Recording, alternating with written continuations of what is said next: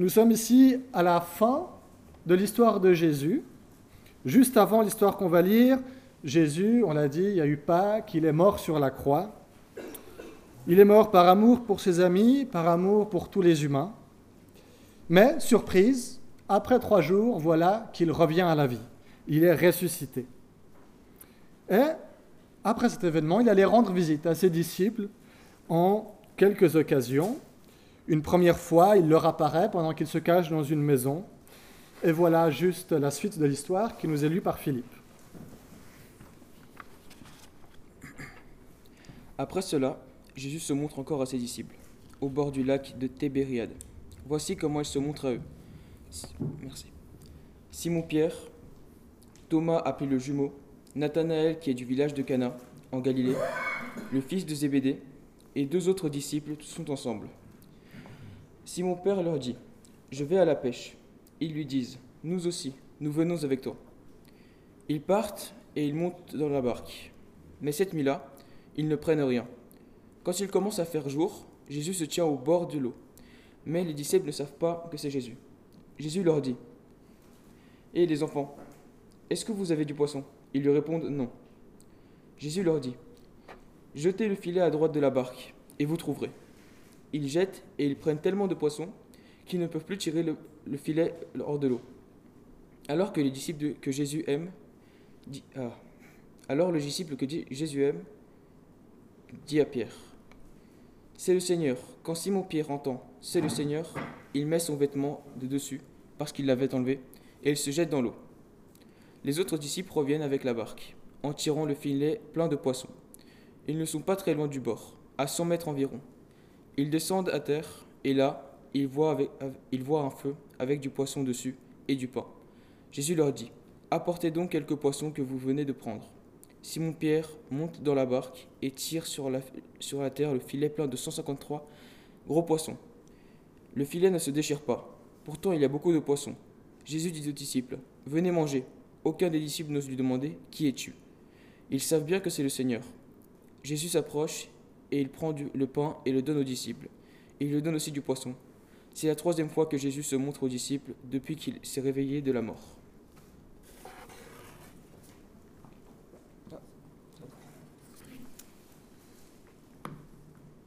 Alors la météo d'aujourd'hui ruine un tout petit peu mon introduction, parce que déjà le mois de mai, alors il a neigé hier dans certaines régions de, la Suisse, on a l'impression que l'hiver est de retour, et pourtant on sait que prochainement on anticipe déjà la sortie des grilles sur la plage pour y passer d'agréables soirées avec la famille, avec les amis. Il y a cette photo que j'ai prise un peu plus tôt cette année au bord d'un lac. Est-ce que vous savez de quel lac il s'agit?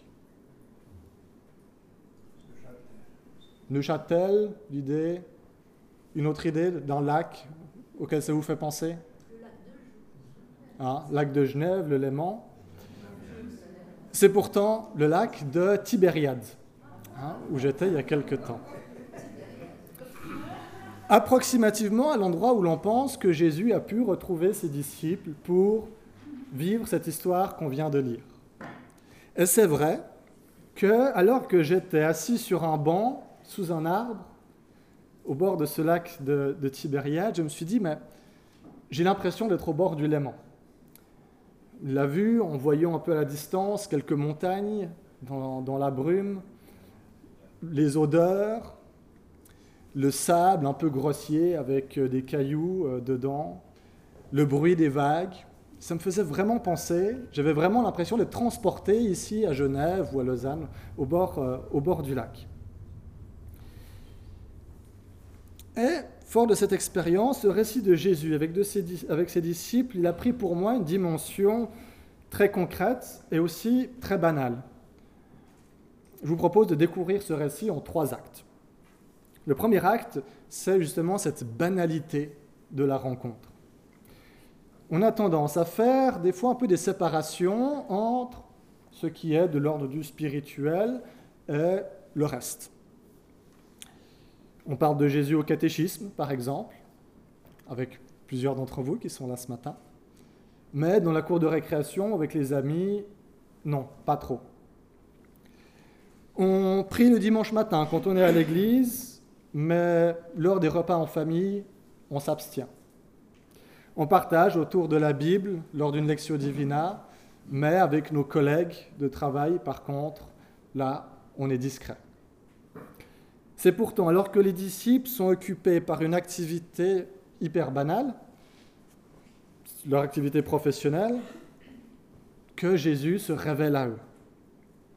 Alors ça vient nous interroger peut-être sur notre manière de ranger ou de classer nos occupations, en disant certaines sont spirituelles, dans certaines on peut, prier, on peut penser à Jésus, à Dieu, et dans d'autres non. Ça vient nous interroger sur notre manière générale d'être en relation avec le Christ. Est-ce que c'est seulement le dimanche matin, au catéchisme ou lors d'occasions spéciales? Ou est-ce que c'est quelque chose que l'on pourrait vivre de manière plus globale, dans l'ensemble de tout ce que, de tout ce qui fait nos vies, hmm, les sorties avec les copains, l'école, le travail, nos groupes d'amis, groupes de sport, etc., etc. Parce qu'après tout, le ministère du Christ, il a tourné autour de la banalité du quotidien des personnes qu'il a rencontrées. Le deuxième acte, c'est l'obéissance des disciples. La scène est la suivante. Nous avons des disciples dont le métier est de pêcher, qui ont passé une nuit entière à travailler et qui n'ont absolument rien pris. D'ailleurs, à l'époque, pêcher de nuit, c'était tout à fait normal. On ne pêchait pas vraiment de jour. Et voilà qu'un homme apparaît sur le rivage. À ce moment de l'histoire, les disciples n'ont pas encore compris qui était cet homme. Pour eux, c'est juste voilà, un homme qui apparaît sur le rivage et qui les interpelle d'une façon un peu étrange.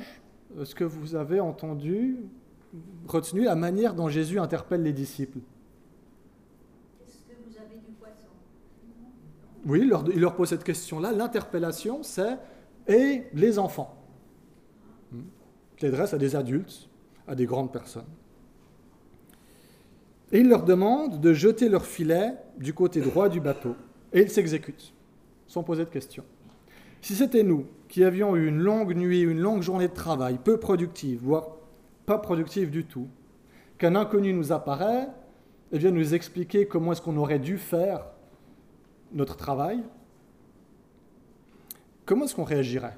Est-ce qu'on s'exécuterait comme les disciples ou est-ce qu'on l'enverrait poliment promener? Je sais que si ça m'arrive, je suis très poli, mais je dis oui, oui, c'est ça, cause toujours. Alors, pourquoi une telle obéissance des disciples? Ça peut être étrange d'y penser. On l'a dit tout à l'heure. Jésus s'adresse à eux en leur disant Et les enfants Et je crois qu'il y a ici une piste de réflexion. Alors ça tombe bien, puisqu'on a des enfants avec nous ce matin, on va pouvoir un peu leur demander. J'aimerais vous poser la question, alors aussi bien aux grands hein, qu'aux plus petits, est-ce que ça vous arrive que quelqu'un vous demande de faire quelque chose, et puis vous ne comprenez pas vraiment pourquoi on vous demande ça? Ça vous arrive? Hmm? Ça t'arrive? Hein? Est-ce que des fois maman ou papa ils te demandent de faire quelque chose, et puis tu comprends pas vraiment pourquoi. Tu dis c'est une drôle de, ils ont des drôles d'idées des fois les parents. Hein? Non, jamais. Ah, elle est maline. les autres, est-ce que ça vous arrive que voilà, ou ça vous est arrivé qu'on vous pose une question vous dites mais les parents vraiment quelle drôle d'idée ils ont de me demander de ne pas mettre les doigts dans le feu, par exemple. C'est pourtant joli, ça, ça scintille, j'ai bien envie de, d'y mettre les doigts. Voilà, ça arrive. C'est le propre des enfants de ne pas forcément comprendre tous les tenants et aboutissants, de ne pas saisir l'ensemble de la situation qui se présente à eux. Et donc, souvent, ils obéissent. Et ils réalisent après coup que finalement, ça s'est plutôt bien passé pour eux. Parfois, ça arrive de désobéir et après, ils comprennent pourquoi, effectivement, on leur a demandé de ne pas mettre les doigts dans le feu. Et ils ne se répètent pas l'erreur. Ce qui fait que l'enfant obéit, c'est la confiance, la confiance fondamentale qu'il met, qu'il place dans ses parents. Alors, ado, c'est une autre histoire, je sais, mais l'enfant, le petit enfant en tout cas, il fait confiance et il obéit, même s'il ne comprend pas pourquoi. Alors ça peut nous être utile, ce passage, lorsque nous nous trouvons face à une demande de Dieu, face à un texte biblique peut-être, qui nous semble incompréhensible, absurde, complètement illogique. Peut-être que nous ne sommes pas encore en mesure de tout comprendre, de saisir toute la portée de notre propre situation. Alors il nous faut être comme des enfants, faire confiance et voir où ça nous mène. D'ailleurs, Jésus lui-même, plusieurs fois dans les évangiles, nous invite à être comme de petits enfants, car eux hériteront du royaume des cieux. Et c'est ce qu'ont fait les disciples. Ils ont obéi, ils ont fait confiance, comme des enfants. Et en voyant leurs résultats extraordinaires qui avaient devant leurs yeux, alors ils reconnaissent, ah, c'est le Seigneur qui était là. Non seulement ils ont attrapé du poisson, mais les filets étaient pleins à craquer. On nous donne même le nombre, un nombre très précis. Qui d'entre vous a retenu le nombre de poissons qu'ils ont attrapés? 153 poissons. C'est un chiffre plutôt étrange. Et c'est avec ce chiffre-là que ce sera le troisième acte de cette rencontre. Pourquoi tant de précision de la part de Jean? 153, à l'époque, c'était le nombre d'espèces de poissons que l'on connaissait dans la région où Jésus vivait. Qu'est-ce que ça signifie? Ça signifie que, symboliquement, les disciples ont pris tous les poissons, tous les poissons qu'il y avait. Et là-dedans, il y a pour nous une bonne et une mauvaise nouvelle.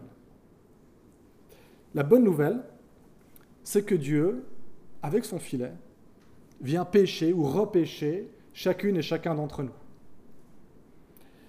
À chacune et chacun d'entre nous, une place est faite auprès de Dieu dans le royaume. Et ça, c'est une sacrée bonne nouvelle, je trouve. C'est la bonne nouvelle justement de Pâques, que Jésus, il est mort et ressuscité pour que chacune et chacun, chaque être humain, ait une place, ait une place dans, dans le royaume de Dieu. Il ait accès à la vie éternelle. La mauvaise nouvelle, c'est justement que chaque être humain a une place dans le royaume de Dieu. Vraiment tout le monde. Même ces personnes qu'on préférait garder un peu à l'écart. Même ces gens un peu bizarres avec qui on préférait pas trop se mélanger. Parce qu'ils nous dérangent, parce qu'ils nous mettent mal à l'aise, parce qu'on ne sait pas trop comment les aborder, parce que ce n'est pas nos copains à l'école, parce que c'est ce collègue qui franchement, on ne peut pas le saquer, ce voisin qui fait du bruit au milieu de la nuit. Même eux, même eux sont appelés à entrer, à être pris dans ces filets. Alors c'est une mauvaise nouvelle parce que ça signifie que marcher à la suite de Jésus, comme les disciples, il va falloir sortir un peu de sa zone de confort. Il va falloir s'asseoir à côté de celui ou celle à côté de qui on préférait ne pas s'asseoir mais nous sommes réunis, rapprochés par ce filet. Ce filet, ce n'est pas quelque chose qui nous contraint, c'est le filet de l'amour de Dieu qui vient tous nous englober. C'est le filet de la vie avec Dieu qui nous tient ensemble. Alors à nous qui souhaitons être pris dans ce filet, qui souhaitons nous mettre à la suite de Jésus quotidiennement, à nous qui souhaitons mettre notre confiance en Dieu, même quand ça nous semble absurde, je vous propose de le signifier par un geste symbolique. Alors certains d'entre vous, la plupart en tout cas, ont reçu un petit poisson en papier. Tout le monde n'en a pas un, alors j'aurais besoin peut-être d'une aide. Est-ce que l'un ou l'autre des enfants peut venir récupérer quelques-uns des poissons qui sont là et les distribuer à ceux qui n'en ont pas encore? Hein? Elodie, tu veux bien aider? Et puis j'aurais besoin d'une deuxième aide pour. Merci Elena. Il va vous falloir de quoi écrire. Alors.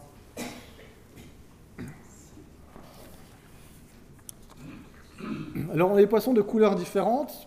on va encore les rendre encore plus différents en écrivant notre nom dessus. Et ensuite, pendant qu'Anise nous jouera un morceau à l'orgue, on pourra les placer dans le filet pour symboliser ce filet qui nous rassemble, qui nous réunit, à nous qui souhaitons nous mettre à la suite du Christ.